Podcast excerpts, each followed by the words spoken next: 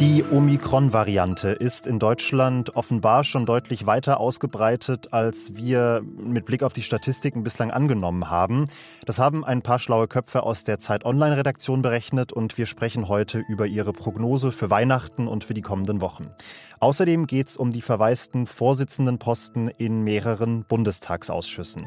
Ich bin Janis Karmesin. Ich habe noch keinen guten Morgen gewünscht. Das hole ich nach an dieser Stelle. Guten Morgen allerseits. Und jetzt beginnen wir erstmal mit den Nachrichten. Ich bin Matthias Peer. Guten Morgen. Die EU droht Russland für den Fall eines Angriffs auf die Ukraine mit Vergeltung. Jede weitere militärische Aggression werde massive Konsequenzen und hohe Kosten haben, heißt es in der Abschlusserklärung des EU-Gipfels in Brüssel. Die Ukraine und EU-Länder wie Polen, Litauen und Lettland fordern von Deutschland, die Ostsee-Pipeline Nord Stream 2 als Druckmittel einzusetzen. Kanzler Olaf Scholz lehnt das ab. Über die Inbetriebnahme der Pipeline werde ganz unpolitisch entschieden, sagte er. Erstmals in ihrer Geschichte hat die CDU alle Parteimitglieder gefragt, wer ihr neuer Parteichef werden soll. Heute wird das Ergebnis verkündet. Zur Wahl standen der frühere Kanzleramtsminister Helge Braun, Ex-Fraktionschef Friedrich Merz und der frühere Umweltminister Norbert Röttgen. Bekommt keiner der Bewerber die absolute Mehrheit, ist eine Stichwahl nötig. Redaktionsschluss für diesen Podcast ist 5 Uhr. Der oberflächliche Blick auf die Inzidenzkurve lädt ja gerade fast schon zur Entspannung ein. Die 7-Tage-Inzidenz sinkt mittlerweile seit drei Wochen langsam, aber stetig. Aber unser Datenteam bei Zeit Online sagt, die Kurve wird sehr zeitnah wieder massiv steigen, denn die hochinfektiöse Omikron-Variante dürfte hierzulande schon deutlich stärker verbreitet sein, als es die offiziellen Statistiken momentan zeigen. Das RKI führt aktuell nur 0,6 Prozent der Infektion auf Omikron zurück, aber die Kollegen sagen, wie gesagt, das bildet nicht die Gegenwart ab. Aktuell baut sich hinter der vierten Welle auf jeden Fall schon eine unsichtbare fünfte auf. Das sagt Christian End, einer der Kollegen aus dem besagten Datenteam. Hallo Christian. Hi Janis. Christian, wie verbreitet ist denn Omikron nach euren Berechnungen jetzt tatsächlich schon? Genau, der neueste Wert vom RKI sagt, er ist 0,6 Prozent.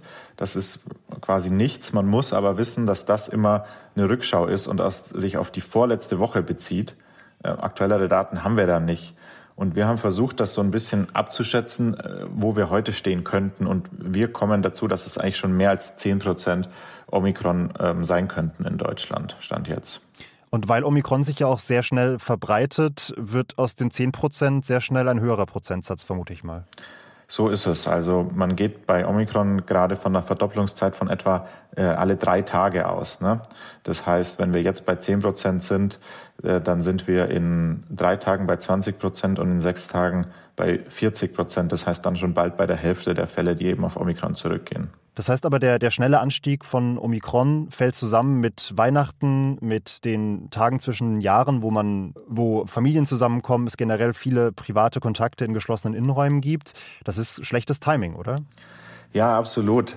Also wir spekulieren da schon ein Stück weit. Wir sind, was die Daten in Deutschland zu Omikron anbelangt, ziemlich im im Dunkel. Ähm, und was meine Kollegin Elena Erdmann und ich gemacht haben, ist quasi uns die Daten im Ausland anzuschauen und daraus versuchen abzuleiten, wo könnten wir in Deutschland gerade stehen. Das ist relativ wackelig. Nur das Ding ist halt, wenn wir warten, bis wir Gewissheit haben, dann sind wir auf jeden Fall zu spät dran, einfach weil diese Dynamik so krass ist. Wenn du dann anfängst zu reagieren und dann hast du aber sechs Tage später schon wieder eine Vervierfachung, dann, dann läuft dir das Ding völlig davon. Deswegen glauben wir halt, man muss jetzt davon ausgehen, dass das sehr bald dominant sein könnte.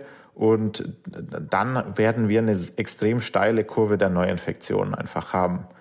Und die gute Nachricht ist, ganz viele von uns sind geimpft oder gar geboostert. Das heißt, dass man dann immer noch vor einer wirklich schweren Erkrankung mit Krankenhaus, Intensivstation relativ gut geschützt ist.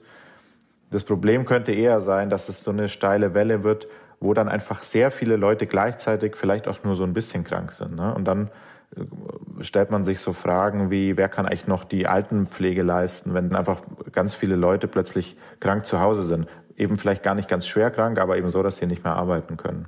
dass diese Zahlen bezogen auf die einzelnen Varianten mit so einer extremen Verzögerung gemeldet werden, ist ja für die Pandemiebekämpfung durchaus ein Problem, äh, weil natürlich damit auch die Entwicklung nicht ganz zeitgemäß dargestellt werden kann.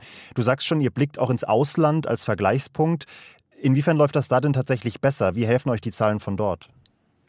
Genau, also in äh, Dänemark beispielsweise, das schauen wir uns ganz gern an, weil das auch in vielerlei Hinsicht mit Deutschland vergleichbar ist von der Situation.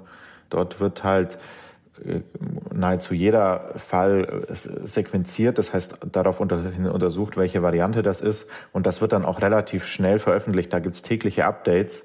Wir haben halt wöchentliche Updates, die nur auf kleinen Stichproben beruhen und dann auch immer noch quasi zwei Wochen hinterherhängen.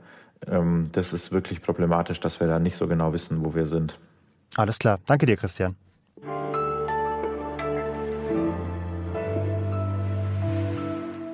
Und sonst so?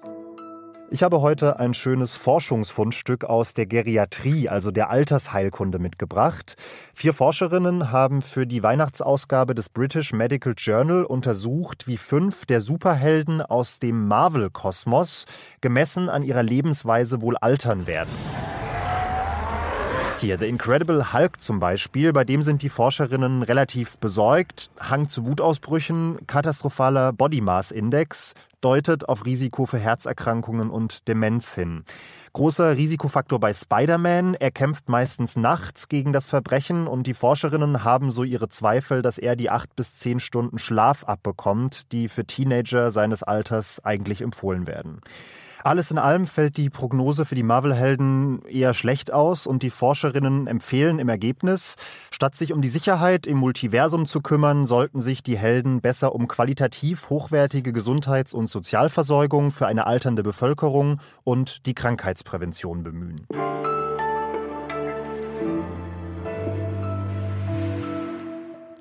Die Vorsitzendenposten in den Ausschüssen des Bundestages werden normalerweise nach einem recht simplen Prinzip vergeben. Jeder Fraktion steht proportional zur Fraktionsgröße eine bestimmte Zahl an Posten zu. Die Fraktionen entsenden dann ihre Kandidatinnen und Kandidaten und die werden dann im Ausschuss nur noch abgenickt. In dieser Legislaturperiode läuft das Ganze in drei Ausschüssen zumindest, aber nicht nach diesem Schema F. Und zwar in den Ausschüssen, die sich die AfD ausgesucht hat. Am Mittwochabend sind jetzt alle drei AfD-Vorschläge abgelehnt worden für den Innen-, den Verteidigungs- und den Gesundheitsausschuss. Und alle drei Ausschüsse stehen jetzt erstmal ohne gewählten Vorsitz da. Was das bedeutet, erklärt uns jetzt Philipp Blanke, Redakteur am Newsdesk von Zeit Online. Hallo Philipp. Hallo Janis. Damit wir das erstmal geklärt haben, ist das rechtens, was da passiert ist, dass die AfD jetzt trotz all ihrer Abgeordnetensitze keinen einzigen Vorsitz in einem Ausschuss bekommt?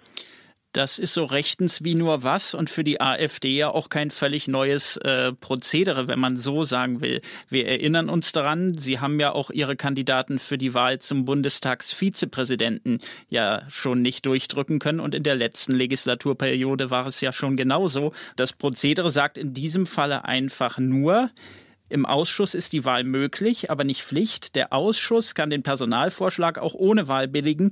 Wenn gewählt wird, dann ist die Wahl geheim möglich wenn sich äh, für dieses Verfahren im Ausschuss eine Mehrheit findet. Aber zentral ist hier der Satz, ein Anspruch auf die Wahl des Kandidaten einer Fraktion besteht nicht. Jetzt haben wir drei Ausschüsse ohne Vorsitzenden. Wie geht es da jetzt weiter? Schlägt die AfD einfach Alternativkandidaten vor, die dann vielleicht durchkommen? Oder wandert der Vorsitz direkt vielleicht einfach an eine andere Fraktion? Wie ist da die Regelung? Die vakanten Vorsitzposten in den Ausschüssen, die werden jetzt kommissarisch von den Bundestagsvizepräsidenten oder von den Bundestagsvizepräsidentinnen eingenommen. Wenn wir das mal am Fall des so wichtigen Innenausschusses durchdeklinieren. Den übernimmt jetzt kommissarisch Bundestagsvizepräsidentin Petra Pau von der Linkspartei. Pau wird jetzt den Ausschuss leiten, bis ein anderer Vorsitzender oder ein Stellvertreter, äh, auch aus einer anderen Fraktion können ja Stellvertreter gewählt werden, bis das geschehen ist.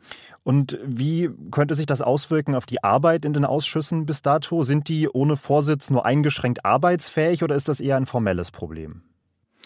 Äh, die Ausschüsse sind durchaus arbeitsfähig. Sie müssten sich noch konstituieren. Aber ein stellvertretender Ausschussvorsitzender von einer anderen im Bundestag vertretenen Partei könnte einspringen Oder denkbar ist auch, dass sich ein Szenario wiederholt, wie es das 2018 schon gab. Damals ist der AfD-Abgeordnete Stefan Brandner zum Vorsitzenden des Rechtsausschusses gewählt worden. Im November 2019 wurde er allerdings wieder abberufen, also faktisch abgewählt, weil Abgeordnete anderer Fraktionen ihm aufgrund von Äußerungen, die er damals im Social Media getan hatte, vorgeworfen haben, er sei weder menschlich noch politisch äh, für diesen Vorsitz geeignet.